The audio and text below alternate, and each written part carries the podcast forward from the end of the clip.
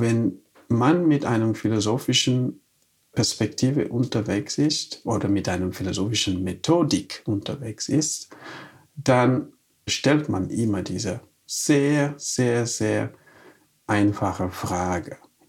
Was ist das, was du gemeint hast? Dass man wirklich die andere Person dazu bringt, zu erklären, zu definieren, was genau sie mit diesen Begriffen gemeint hat. Ja? Und sobald wir uns im Klaren sind, was die eine oder die andere gemeint hat, dann können wir unseren Dialog, können wir unseren Austausch anfangen, weil wir hätten eigentlich gemeinsame Nenner.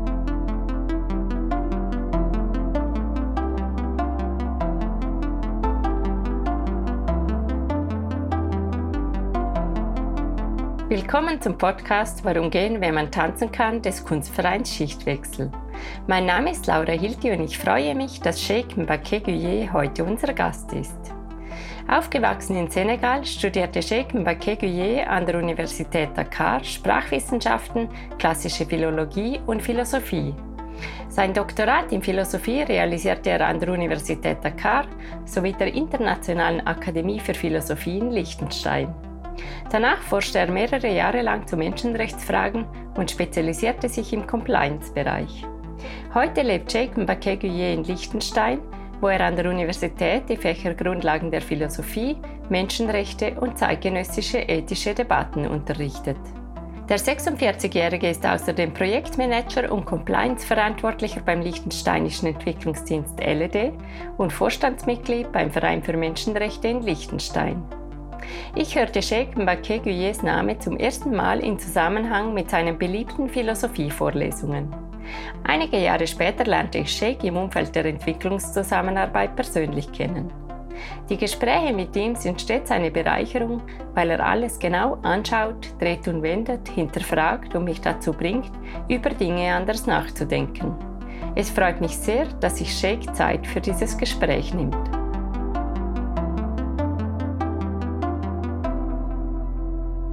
Hallo Sheikh. Hallo Laura. Schön, dass du hier bist. Vielen Dank für die Einladung. Du hast äh, Philosophie studiert. Wie bist du auf dieses Fach gekommen? Ich bin eigentlich in die Philosophie oder auf die Philosophie gekommen durch die alte Philologie, also Latein und Griechisch. Ich habe dann damals in der ersten Klasse in Sekundarschule habe ich dann mit Latein angefangen und in der dritten Klasse habe ich dann Griechisch dazu genommen. Und was mich wirklich fasziniert hat damals war die Mythologie. Und als wir ein paar mythologische sozusagen Geschichten studiert haben, sind dann immer Namen von Philosophen aufgetaucht. Ja? Und das hat mich wirklich so fasziniert. Und auch diese Art von Leben, die Mythologien vermitteln und auch diese übergeordneten Fragen, zum Beispiel so Schicksal, zum Beispiel für freie Willen, die da in verschiedenen Mythologien auftauchen, die haben mich so fasziniert, dass ich einfach schnell den Weg dann zur Philosophie gefunden habe. Was meinst du mit der Art des Lebens? Weil die Götterkriege, genau. die es da die, gab, die, sind ja richtig. eigentlich in irgendeiner Form sehr menschlich. Auch. Ja, genau. Und auch dann natürlich die Verhältnisse zwischen Menschen und der anderen Welt, der Welt der Götter zum Beispiel. Ja? Und auch, wie viel Freiheit hat der Mensch, um überhaupt sein Leben allein selber gestalten zu können. Ja? greifen die Götter ein. Also die sind wirklich Themen, die in der Mythologie sehr häufig vorkommen und das sind in sich wirklich, die sind philosophischen Fragen. Ja? Wer sind wir? Haben wir freien Willen? Und gibt es Schicksal? Wenn ja, wie kann man einfach die Tatsache, dass es Schicksal gibt, mit der Möglichkeit, dass die Menschen freie Willen haben, wie kann man das vereinbaren überhaupt? Ja? Wenn ich sage, ich habe freie Wille, heißt es, dass ich mein Leben von A bis Z alleine gestalten kann oder greifen andere Wesensarten oder andere Menschen oder greifen die Götter auch ein. Äh, und das hat mich wirklich sehr, sehr, sehr fasziniert. Also die Mythologie, deshalb sage ich immer, die Mythologie für mich ist, ist eigentlich der Anfang der Philosophie. Ja? Und es ist Philosophie in einem verdaubaren Art vermittelt, in einem einfachen Art und spielerischen Art vermittelt. Deshalb mag ich sehr auch Mythologien und versuche auch mit meinen Kindern auch ein bisschen mal äh, nicht nur Mythologien aus dem Griechischen, aus dem sagen wir so westlichen, sondern auch aus dem afrikanischen Kontext mal denen das zu vermitteln. Gibt es da große Unterschiede? Nein, eben nicht so viel, sagen wir so. Am Ende des Tages, wenn man sich wirklich mit solchen Sachen beschäftigt, aber dann in der Tiefe beschäftigt, dann kommt man oft zu Gemeinsamkeiten. Ja, kommt man oft genau zu Sachen, die eigentlich auf einer tieferen Ebene die gleichen sind. Ja, Hättest du ein Beispiel jetzt in Bezug auf die Mythologie oder ich, solche Geschichten? Ja, die Kampf, die Kampf zum Beispiel, die in afrikanischen Mythologien sozusagen gibt es immer dann die sogenannten die Helden, die Heroes sozusagen. Und das ist auch parallel zu der westlichen Welt hat man auch natürlich diese Hero. Und auch wie sie sich durchsetzen, ja, ist einfach nach dem gleichen Muster, sagen wir so. Und es ist auch so, dass die Götter in vielen Geschichten greifen ein, ja. Und der freie Wille mit der Existenz eines Schicksals vereinbar ist, ist auch eine Gemeinsamkeit, die ich sowohl in den Mythologien, in afrikanischen Mythologien, als auch in den westlichen Mythologien finden konnte. Und auch die Möglichkeit, die man hat, sein eigenes Leben zu gestalten, ja, ist auch eine Gemeinsamkeit in diesen zwei mythologischen Traditionen. Und was ich als Unterschiede, sozusagen als wesentlichen Unterschiede gemerkt habe, ist, welche sind genau die Wesen, die in einer anderen Welt sind. Ja?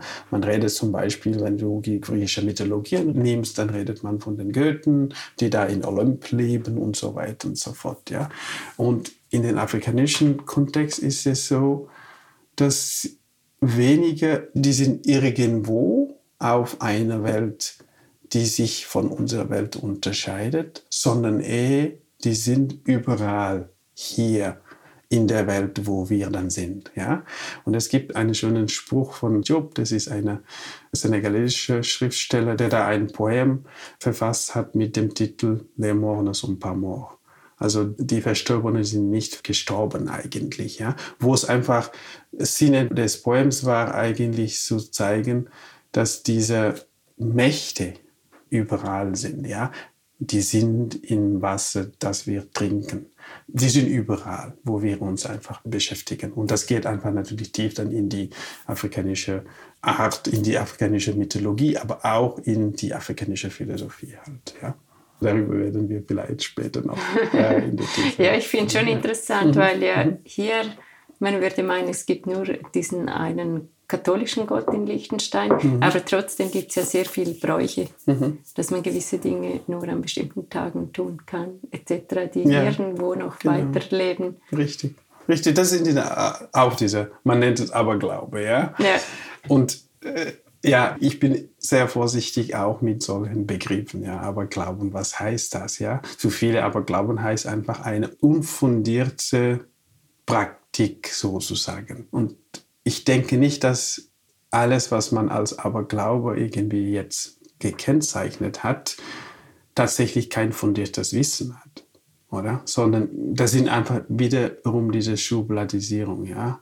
Aber Glaube heißt, du glaubst an etwas, das einfach nicht fundiert ist. Ja. Mhm. Das bin ich überhaupt nicht der Meinung. Ich denke, es gibt schon gewisse Dinge, die schon ein gewisses Fundament haben. Ja. Ja, auch äh, eine Art Weisheit, oder? Die sich über Generationen weiter transportiert hat. Richtig. Und teilweise weiß man vielleicht einfach zu wenig darüber, ob das wissenschaftlich auch und, ein und, Fundament hat. Genau, und die sagen auch viel aus über nicht nur über die Art des Lebens, sondern auch über noch tiefere Sachen, nämlich über unsere Weltanschauung. Ja? Wie sehen wir überhaupt die Welt und was sind eigentlich die Prinzipien, die unsere Weltanschauung informieren. Ja? Ich denke, da kann man durch diese Aberglauben, kann man einfach in die Essenz dieser Sachen kommen. Du hast mir in vielen anderen Gesprächen schon gesagt, ja. dass dich das Studium unglaublich geprägt hat für deinen ja. weiteren Lebensweg. Mhm. Inwiefern? Sagen wir so, positiv als auch negativ. positiv, weil ich der Meinung bin, dass das Hinterfragen eine sehr wesentliche Aufgabe ist des Menschen sein sollte. Ich sage immer meinen Studierenden, denken heißt eigentlich Nein sagen. Ja, wenn man denkt, sagt man gleich Nein. Was ich damit meine, ist nicht ein prinzipielles Nein oder eine Art von ein fundamentales Nein, wo man einfach alles negiert, sondern das Nein sagen heißt, sich die Möglichkeit geben, Dinge zu hinterfragen. Immer dann einen Stopp machen. Man hat mir das gesagt, aber stimmt das? Was ist eigentlich die Basis? Was ist eigentlich, ich, ich rede nicht von der Motivation, weil das ist eine andere Sache, weil wenn man über Motivation anfängt zu reden, dann wird man oft zu gewissen Interpretationen kommen, ja? Sondern ja, er hat mir das oder sie hat mir das gesagt. Was ist das, was sie mir gesagt hat? Stimmt das überhaupt? Ja? Diese Hinterfragen, diese prinzipielles Hinterfragen finde ich einfach sehr, sehr, sehr wichtig, um über Dinge einfach auch richtig diskutieren zu können. Ich sage es auch immer meinen Studierenden, wir gehen immer davon aus, dass wir die gleiche Sprache sprechen. Egal über welches Thema wir reden. Und wenn man mit einem philosophischen Perspektive unterwegs ist oder mit einer philosophischen Methodik unterwegs ist, dann stellt man immer diese sehr, sehr, sehr einfache Frage. Was ist das, was du gemeint hast? Dass man wirklich die andere Person dazu bringt, zu erklären, zu definieren, was genau sie mit diesen Begriffen gemeint hat. Ja? Und sobald wir uns im Klaren sind, was die eine oder die andere gemeint hat, dann können wir unseren Dialog, können wir unseren Austausch anfangen, weil wir hätten eigentlich gemeinsame Nenner ja, als Basis, um das anzufangen. Ich sage es immer, das ist dann eine positive Erfahrung. Es kann auch eine negative Erfahrung sein, indem du eigentlich ein bisschen ein Last für die andere Person wirst. Nämlich, du wirst einfach die Tendenz, dass du, die du hast, alles so hinterfragen. Die Tendenz, die du hast, alles wirklich mal ins Detail auseinanderzunehmen, sagen wir mhm. so, äh, das kann ein bisschen mühsam sein. Das kann ein bisschen mühsam sein, weniger für dich, mehr für dein Vis-à-vis. -vis, ja? Ich habe immer noch den Spruch von meiner verstorbenen Mutter, die mir immer dann gesagt hat, Jack, versuch's bitte, was man dir sagt, nicht immer darüber hinaus irgendetwas mal ja, dir so irgendwie dazu denken. Das ist einfach, nimmt es, wie man dir das sagt. Ja, schwierig. Es ist, es ist wirklich schwierig und, und vor allem, weil man ist einfach unterwegs mit Begriffen, die einfach so breit sind, so viel deuten könnten, dass ich denke, ja, man sollte schon zuerst die erste Hausaufgabe machen, nämlich das erklären, was man unter diesen Begriffen meint. Und dann können wir darüber reden. Also das ist das eine, was mir Philosophie wirklich gelernt hat oder gebracht hat, ist genau diese Hinterfragen. Und hinterfragen tut man in dem als erster Schritt, dass man einfach ein bisschen mal Klarheit über die Begriffe schafft, nämlich also diese Begrifflichkeitsarbeit muss man zuerst machen. Aber es ist ja nicht nur das, oder? Mhm. Weil es zeugt ja auch von einer äh, mhm. großen Offenheit und einem genau. Interesse, wenn man eben ja. zuerst fragt und nicht gleich urteilt, oder? Das genau. ist dann wieder die andere Seite. Richtig. Abgesehen davon, dass man andere Menschen nerven kann mit Richtig. den Fragen. Genau, genau, äh, genau. Das ist gut, dass du die Problematik des Urteilens angesprochen hast. Meine Erfahrung hat gezeigt, dass viele fangen genau mit diesem Schritt, nämlich mit dem Schritt des Urteilens. Wobei ich der Meinung bin, das ist, sollte eigentlich der allerletzte Schritt sein. Denn äh, es fällt mir schwer, mir da vorzustellen, dass man über etwas ein Urteil einfach macht, ohne dieses Ding vorher verstanden zu haben. Oft hörst du, ja, ich bin überhaupt nicht einverstanden, ja. Es ist gut, aber womit bist du nicht einverstanden? Also diese Frage, meiner Meinung nach, sollte zuerst abgeklärt werden, bevor man genau sagen kann, ich bin nicht damit einverstanden, ja. Bevor man einfach auch ein Urteil dann sozusagen macht, nämlich, ja, man hört es, die sind so, diese Gruppe von Leuten sind so nochmal diese Schubladisierung, diese Verallgemeinerung, die da eigentlich nicht dazu gehören sollte. Ja? Als erstes soll man das verstehen, was man, worum es geht. Und danach kann man sagen, man ist einverstanden oder nicht einverstanden. Deshalb mag ich sehr auch die zwei Worte, also verstehen einerseits und einverstanden andererseits, ja. Das ist sehr interessant. Die haben die gleichen Wurzeln, sagen wir so. Und für mich einverstanden ist einfach der Schritt, der danach kommt. Aber zuerst verstehen. Oder? Und dort das Verstehen braucht Zeit. Das braucht Zeit, das braucht viel Energie, das braucht Geduld, das braucht viel. Und das ist genau der Teil, der oft fehlt. Weil aus verschiedenen Gründen, weil wir einfach der Meinung sind, dass wir andere wichtigere Dinge zu tun hätten, als uns mit diesen Begrifflichkeiten zu befassen, als uns mit, diesen, mit dieser Vorarbeit zu machen. Aber meiner Meinung nach sollte diese Vorarbeit gemacht werden, bevor wir in einen nächsten Schritt kommen. Eine Art Friedensarbeit. Genau, eine Art Friedensarbeit, obwohl das Ergebnis des Austausches, des Dialogs, muss nicht unbedingt Frieden sein. Mhm. Aber ich sage eh so Aufklärungsarbeit, sagen wir so. Aufklärungsarbeit, wobei Aufklärung hier keine imperialistische Ton hat, ja, ist eh dann die Möglichkeit, dass wir uns alle geben sollen, um Dinge zu verstehen. Mhm. Und gewisse Dinge sind schwer zu verstehen.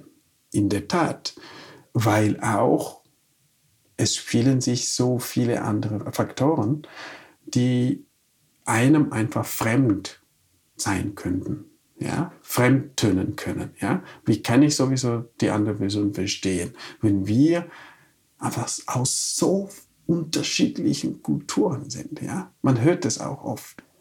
Wobei, wie gesagt, wenn man sich die Zeit nimmt, wenn man wirklich die Energie dafür wendet, um wirklich die Dinge zu verstehen, dann kommt man oft zum Schluss, hey, eigentlich die Gemeinsamkeiten überwiegen die Differenzen. Ja? Aber dafür müssen wir unsere Hausaufgaben machen. Und es braucht Zeit.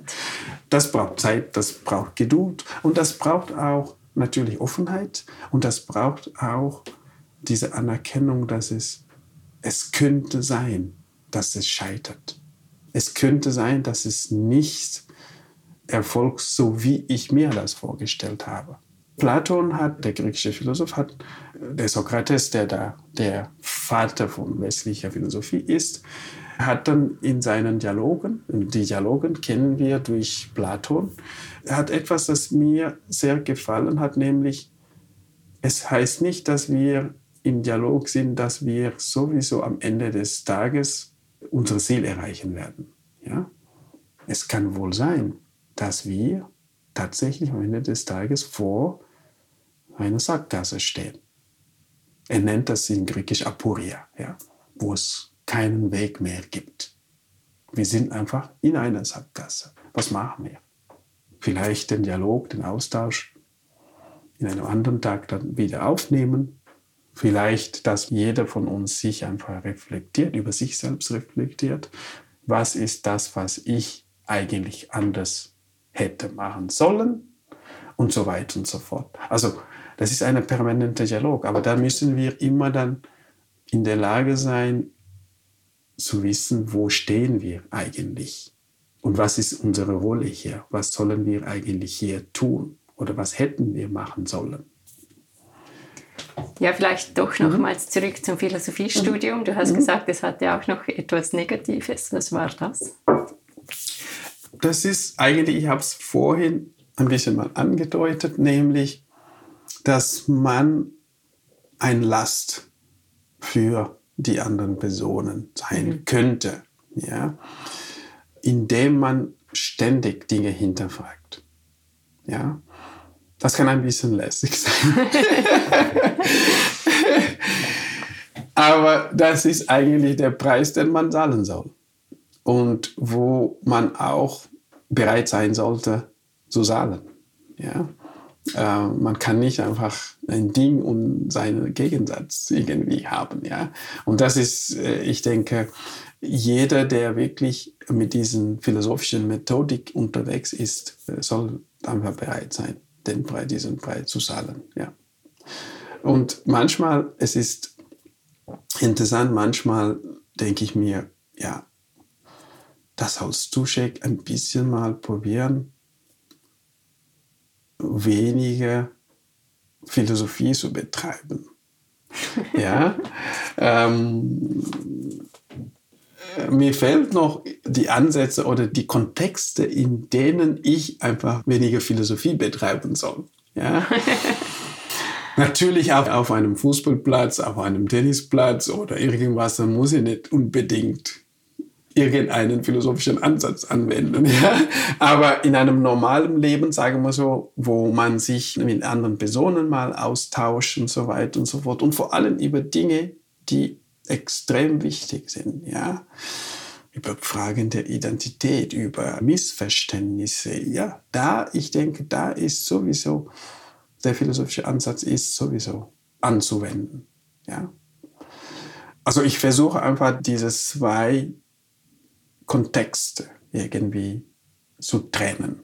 Mhm. Es gelingt mir nicht immer, aber ich versuche es halt, ja. Weil am Ende des Tages der Philosoph sollte eine Person sein, die immer auf dem Weg ist, ja. Ankommen werden wir nie, sondern auf dem Weg. Und wir versuchen immer, der Karl Jaspers hat gesagt, in Philosophie sind äh, Fragen viel wichtiger als Antworten und jede Antwort führt zu einer Frage. Ja? Und die Wahrscheinlichkeit, dass du wenige Antworten hast, aber mehr Fragen hast, das kann ein bisschen deprimierend sein. Mhm. Ja? Für viele. Das kann deprimierend sein. Und der dritte negative Punkt ist, Philosophie zu betreiben, ist doch ein lonely Business. Ja? Du bist irgendwie ein bisschen schon einsam. Ja? Aber nochmals, ich denke, es ist ein Preis, den man einfach zahlen soll. Ja, bereit sein sollte, um den Preis zu zahlen. Ja. ja. Du hast mhm. vorher Identität erwähnt. Mhm. Und eben dein Lebenslauf ist sehr mhm. speziell. Du hast zuerst in Senegal mhm. Philosophie studiert und dann in Liechtenstein, was ja geografisch sich nicht sofort erschließt. Wie ist das gekommen und was hat das mit deiner Identität gemacht? Uff.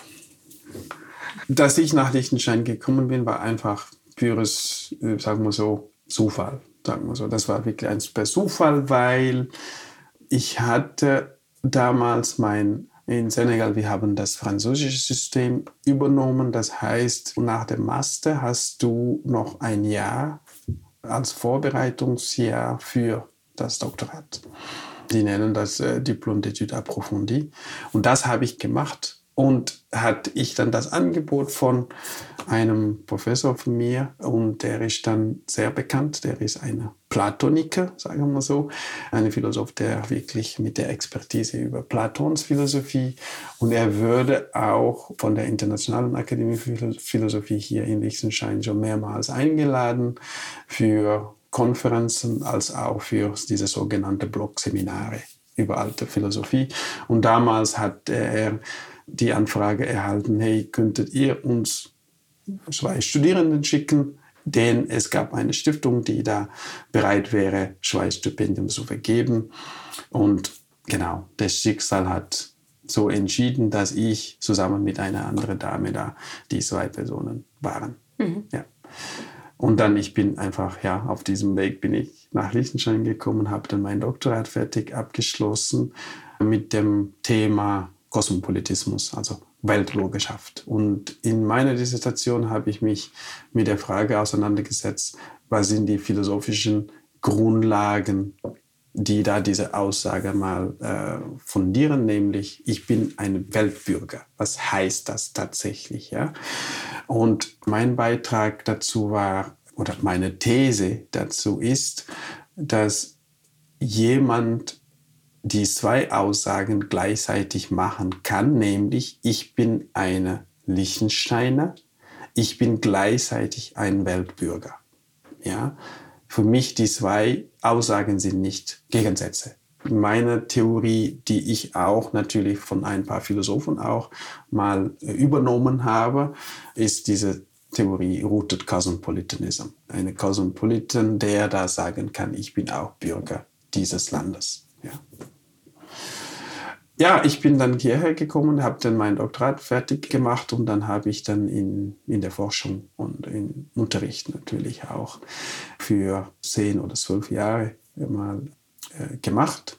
Hat Spaß gemacht natürlich. Wenn ich sage Spaß, heißt es wirklich, ich habe Lust drauf, sozusagen das zu, zu machen und Interesse auch, ein fundiertes Interesse auch, das zu machen. Deshalb und aus diesem Grund bin ich immer noch natürlich in der Akademie mit einem Fuß dabei. Ja. Und wie ist das für mhm. dich? Weil in einem fremden mhm. Land zu mhm. leben, fernab der Familie, ist in meiner Erfahrung zumindest nie einfach. Schwierig. Ja, schwierig. Am Anfang sehr schwierig. Und die allererste Schwierigkeit hatte natürlich mit der Sprache zu tun. Ja, ich kannte kein Deutsch überhaupt, äh, habe nicht Deutsch studiert. Und das war dann schwierig, sich mit den Leuten zu verständigen. Ja? Äh, eine Sprache, die ich mal sprechen könnte, mit ein paar Leuten war dann Englisch, aber da findet man nicht in jedem Ecke hier Leute, die Englisch sprechen, ja, und die Englisch sprechen wollen auch, ja. Die erste Schwierigkeit hatte mit der Sprache zu tun und natürlich die Landschaft war für mich und das ist so lustig, wenn ich mich noch erinnern kann, ich hatte am Anfang keine Orientierung, keine physische Orientierung. Senegal ist ein flaches Land. Also Berge kennen wir nicht.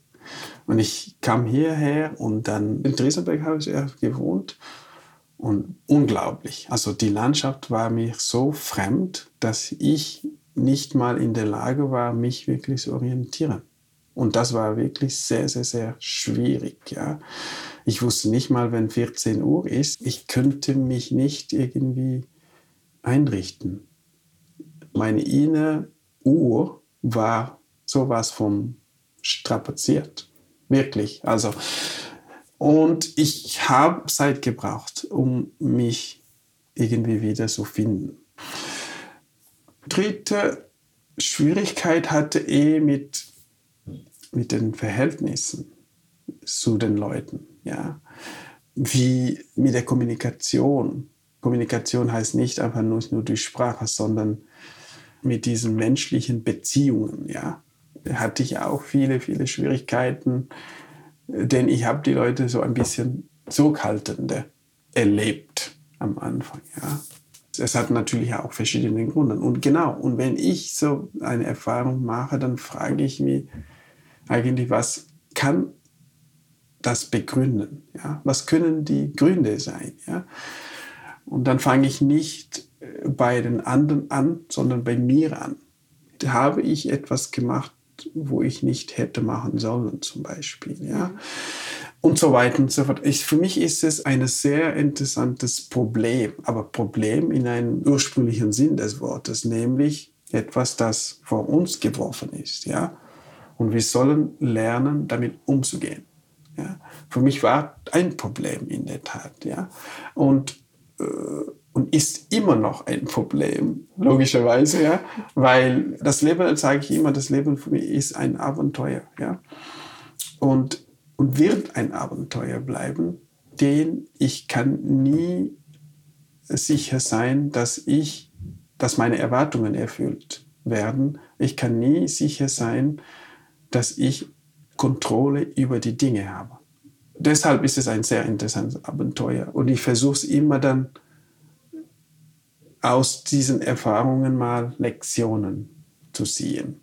Ja. Was habe ich da gelernt? Was habe ich da gelernt? Was habe ich da gelernt? Ja.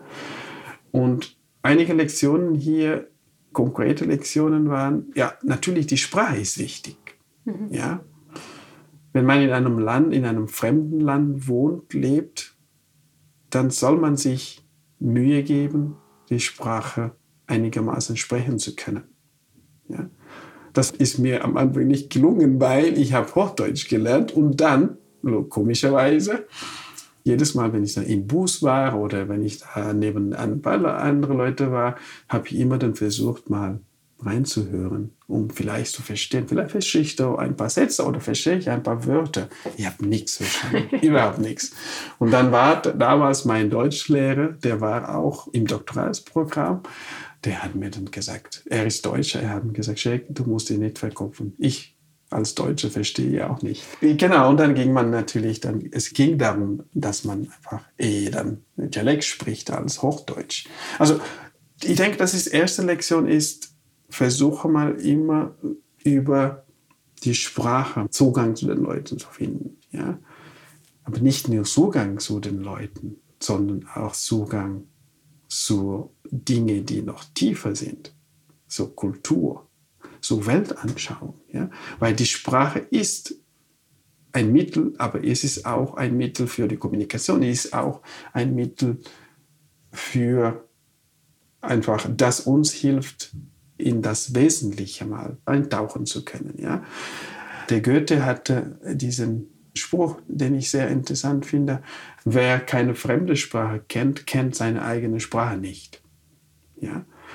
Das heißt, für mich ist es als Person sowas von wichtig, dass man eine fremde Sprache lernt, weil die Fremdsprache wird immer als Spiegel so eine eigene Sprache, dann ist es immer ein Ping-Pong, findet eigentlich statt. Und das ist sehr, sehr, sehr wichtig für mich. Ja, warum sagt man in dieser Sprache so?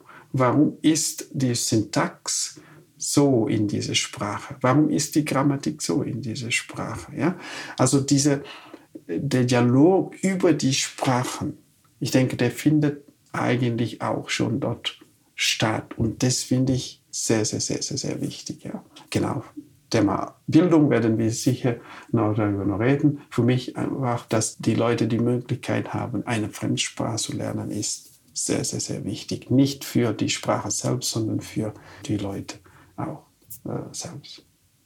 Wir können auch jetzt über Bildung sprechen. es ist ein großes Thema. Ich weiß nicht, ob dir etwas Bestimmtes durch den Kopf geht.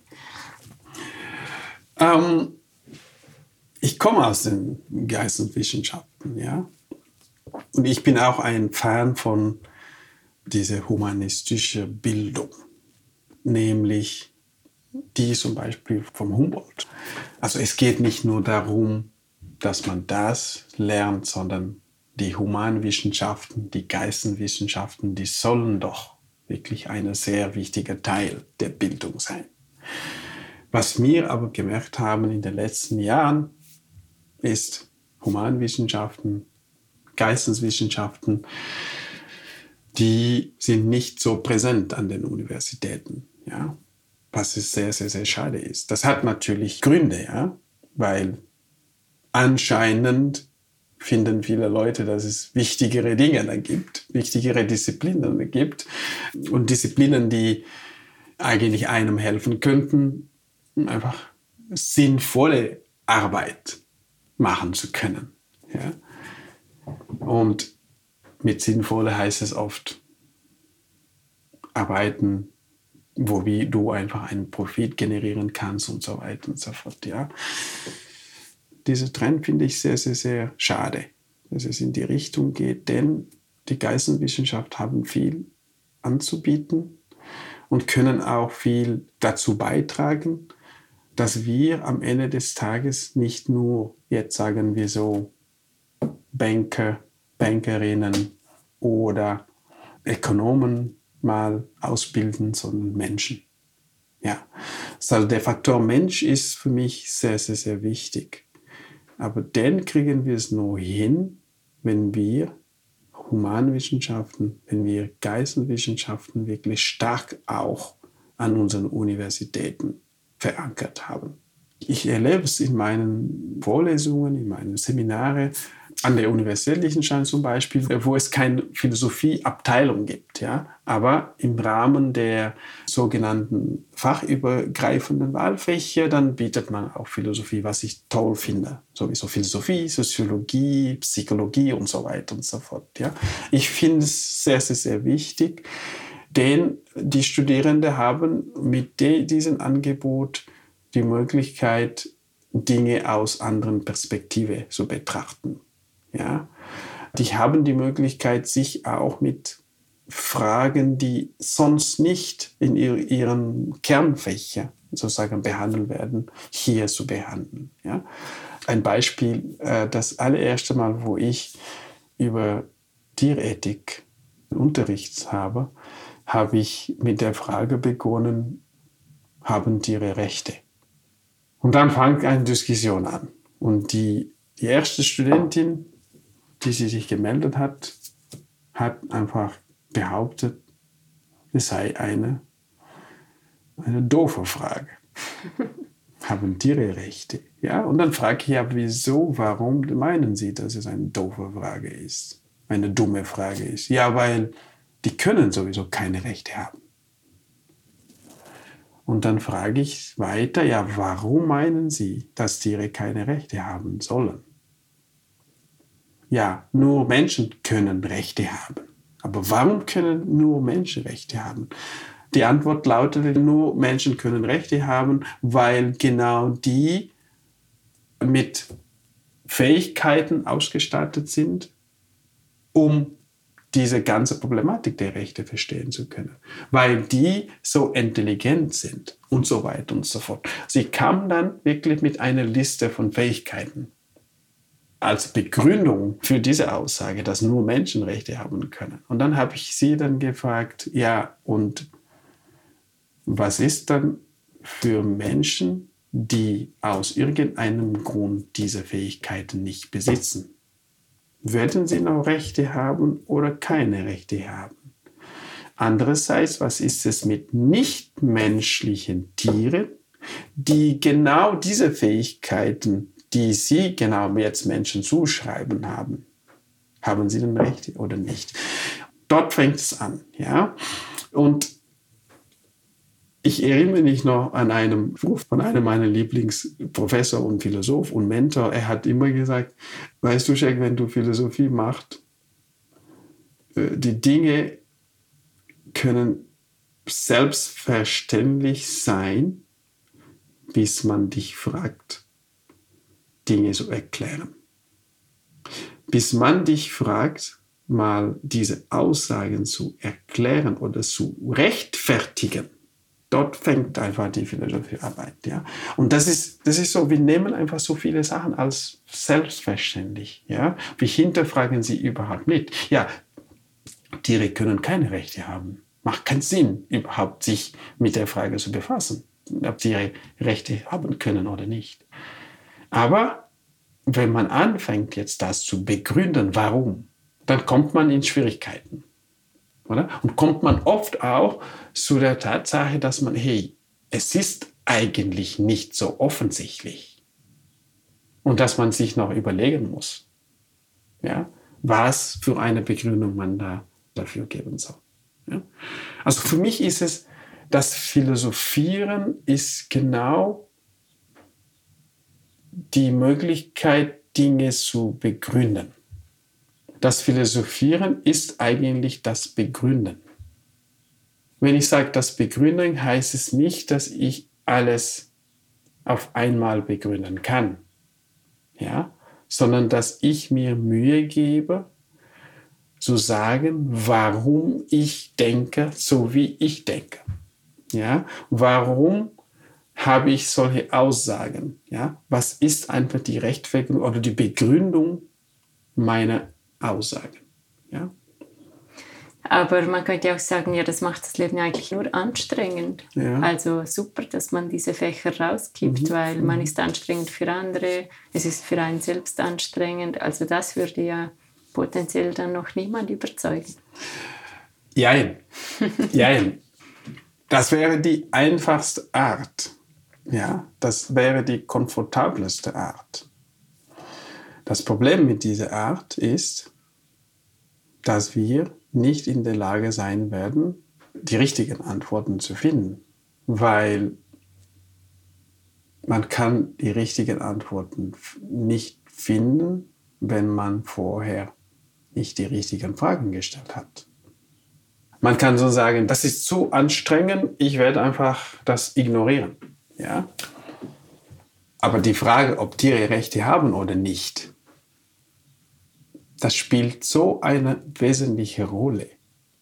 Zum Beispiel, inwiefern wir uns Tiere gegenüber verhalten sollen. Ja? Inwiefern wir uns zum Beispiel Tierversuch erlauben oder nicht erlauben werden. Ja? Inwiefern wir Fleisch konsumieren sollen oder nicht. Also, und da sind nicht zweitrangige Fragen. Das sind wirklich sozusagen Hauptfragen, die mit unserem Leben zu tun haben. Ja? Die auch mit unserem Zusammenleben zu tun haben. Also man kann es ignorieren, aber wenn man es ignoriert, aus irgendeinem Grund, weil das kompliziert ist, weil es anstrengend ist, dann verpasst man genau die Chance, einfach auf die richtigen Antworten zu kommen. Ja? Sonst, wie würdest du das überhaupt diskutieren können? Und das geht nicht nur um diese spezielle Frage über die, äh, in Tierethik, sondern auch, das geht auch in der Koraner-Seite zum Beispiel. Dann habe ich ab und zu mal die Diskussionen gehört. So, das ist wirklich diese plakative Diskussionen, wo man sich über Dinge unterhält und das Wesentliche einfach ignoriert. Ja, ja die sind Impfverweigerer. Die sind die Impfverweigerer haben eine richtige, äh, sagen wir so, Position. Und die anderen, die sind so dumm, die glauben alles, was der Staat sagt und so weiter und so fort. Ja? Und die, von dieser Seite hört man, ja, die Impfverweigerer, die sind, die sind Egoisten und so weiter und so fort. Wobei die Diskussion soll auf einer anderen Ebene stattfinden. Ja? Eben, dass man versucht mal die Argumente von beiden Seiten zu hören. Ja? Warum lässt man sich nicht impfen? Oder warum lässt man sich impfen? Ja? Und dann wirklich die Diskussion über diese oder auf diese Ebene zu führen, auf der Ebene der Argumente. Man sagt es auf Deutsch, sachliche Ebene. Ja? Das ist, was ich hätte gerne sehen, äh, zu sagen wollen. Aber ist leider nicht zustande gekommen, weil auch die Diskussion mit viel Emotionen auch. Und Emotionen sind schon wichtig, aber für manche Diskussionen muss man ein bisschen mit weniger Emotionen unterwegs sein und dann einfach schauen, was sind die Argumentation, was, was ist eigentlich die Argumentation dahinter. Ja, das finde ich viel wichtiger, als sich auf die Oberfläche sozusagen zu konzentrieren, zu fokussieren. Ja, das kann anstrengend sein. Das kann sehr anstrengend sein, aber ich denke, das sind Diskussionen, die wir führen müssen. Weil genau die Fragen sind extrem komplex. Die sind so komplex, dass man sie auseinandernehmen muss, dass man sich Zeit nehmen soll, um wirklich sich über diesen Themen Gedanken zu machen, aber dann wirklich auf eine andere Ebene. Und wir sollen, genau über Bildung, wir sollen unsere Jugendlichen, unsere Studierenden, unsere Schülerinnen auch dazu bringen, sich in dieser Art und Weise einfach sich so Gedanken zu machen. Ja? Ein Beispiel, das mir sehr gefällt, ist kleine Kinder in einem Kindergarten. Die spielen mit einer Puppe. Und dann fragt die Kindergärtnerin, ja, wisst ihr, woher kommt diese Puppe überhaupt? Nein, wir wissen es nicht. Ja, die Kindergärtnerin versucht mal denen zu erklären, woher kommt das. Das kommt irgendwo aus dem fernen Afrika oder irgendwo. Ja? Und wissen Sie schon, ja, wo ist das? Wo liegt das überhaupt? Ja. Bringt man eine Karte. Ja, wir sind hier. Diese Puppe hat diesen ganzen Weg gemacht bis in Kindergarten. Ja, aber wie würde die Puppe produziert überhaupt? Ja, das wird und dann bringt man ein Bild, zeigt man ein Bild von der Firma, wo genau die Puppen einfach produziert sind. Ja? Das würden von diesen Damen, Herren produziert. Ja, unter welchen Bedingungen arbeiten sie überhaupt? Ja, die Firma sieht so aus, die arbeiten zwölf Stunden pro Tag und so weiter und so fort. Wie viel Geld kriegen die? Die kriegen pro Tag fünf Franken. Zum Beispiel. Wenn man das schon mit den kleinen Kindern macht, eigentlich ist inmitten von wichtigeren Fragen, die mit globaler Gerechtigkeit zu tun haben, aber Global Justice, globale Gerechtigkeit, wann hören wir diesen Begriff? Sehr wahrscheinlich, wenn wir Glück haben an der Universität. Wenn wir Pech haben, hören wir es nie. Ja? Globalgerechtigkeit, Arbeitsbedingungen und faire Bedingungen und so weiter und so fort. Ich sage nicht, dass man schon gleich im Kindergarten mit diesen kleinen Kindern in dieser Tiefe diese Frage behandeln muss, sondern die ersten Impulse schon geben, damit sie anfangen schon Gedanken zu machen über diese Themen, die extrem wichtig sind. Aber nicht später, sondern das sollte schon dort anfangen. Und die Möglichkeit ist da. Die Möglichkeit ist da. Ich denke, wir sollen einfach die Chance nutzen, um unsere Jugendlichen vorzubereiten. Vorzubereiten, damit sie nicht genau dieses pauschal denken, sondern eh wirklich sich kritisch mit diesen Dingen auseinandersetzen, sich auch vernetzend mit diesen Dingen auseinandersetzen. Und für mich ist es, das vernetzte Denken ist extrem wichtig, nämlich was hat, was ich hier was ich jetzt mache, was für eine Auswirkung hat es einfach für die anderen Leute, die da in sozusagen andere Regionen der Welt sitzen. Ja? Was hat diese Puppe mit Arbeitsbedingungen zu tun? Was hat diese Puppe mit globaler Gerechtigkeit zu tun? Was hat diese Puppe mit Gleichberechtigung zu tun? Und so weiter und so fort. Und das können wir schon am Anfang, die ersten Impulse schon äh, äh, liefern bei unseren kleinen Kindern. Es wäre wünschenswert, dass das passiert. Man hat das Gefühl, es geht jetzt eher in die andere Richtung, äh, Richtung Konsum, Richtung mehr Wirtschaft, ja. mehr Informatik, was auch immer. Also was ich beobachte, ist einfach, dass es sehr schade ist, dass mhm. das nicht zusammengedacht wird ja. und immer als Ausschluss gesehen wird. Oder genau. entweder genau. Wirtschaft oder Philosophie. Richtig. Und äh, oftmals wären ja wahrscheinlich die spannenden Lösungen dort, wo die genau. beiden Dinge eben zusammengedacht werden. Genau, genau. Eben einfach interdisziplinär auch unterwegs sein. Ich sage es immer meinen Studierenden, äh, mein Appell an euch ist, einfach Respekt vor allen Disziplinen. Ich höre es oft, ja, die Disziplinen, die sind so, die sind so, die sind so, oder? Ich höre auch oft so einen mangelnden Respekt, sagen wir so, was einige Disziplinen anbelangt. Und das sage ich immer meinen Studierenden, bitte geh nicht diesen Weg, weil das, der führt einfach zu nichts. Habt Respekt vor allen Disziplinen, weil alle, jede Disziplin hat was anzubieten. Ja? Unser äh, Ziel sollte aber sein, dass wir, wir haben alle unsere Spezialisierungen, ja. Wir haben alle Fächer einfach äh, auch studiert, wo es einfach die unsere Hauptfächer sind. Nichtsdestotrotz sollen wir in der Lage sein, die Zusammenhänge mal zu identifizieren. Was bringt es mir, wenn ich Tierethik mache? Was bringt mir, was die Biologin, der Biologe zu der Frage des Leidens der Tiere? Viel. Ja? Und das hilft mir auch als Philosoph für meine Argumentation. Weil oft hört man, ja, die spüren kein Leiden. Stimmt das? Die Biologie könnte einfach uns dort wesentliche und auch wissenschaftliche Ergebnisse mal liefern oder Daten liefern.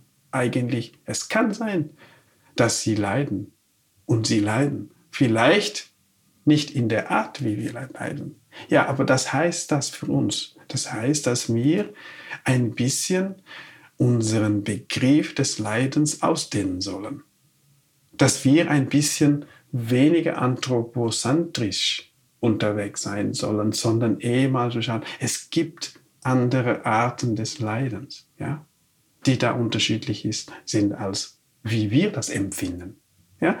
Also für mich ist es, man muss sich einfach aussuchen, welche Disziplinen, welche wissenschaftlichen Daten, Ergebnisse, Inputs Insights für dich einfach relevant sind. Also aber nicht in, sagen wir so, in einem Silo-Denken bleiben, sondern eher mal schauen, was könnte ich aus den anderen Disziplinen rausnehmen, damit ich meine Position besser begründen kann.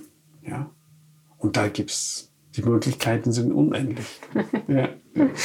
ja, da möchte ich mich ganz herzlich bedanken mhm. für dieses Plädoyer, für mehr Offenheit, für den Prozess des Verstehens, äh, für ein Verständnis vielleicht irgendwann mhm. oder wenigstens für die Möglichkeit davon. Herzlichen Dank. Vielen herzlichen Dank für die Einladung, hat mich sehr, sehr, sehr gefreut. Und ja, ich freue mich auf die weiteren Austausche. Ja. Ich mich auch. Vielen Dank.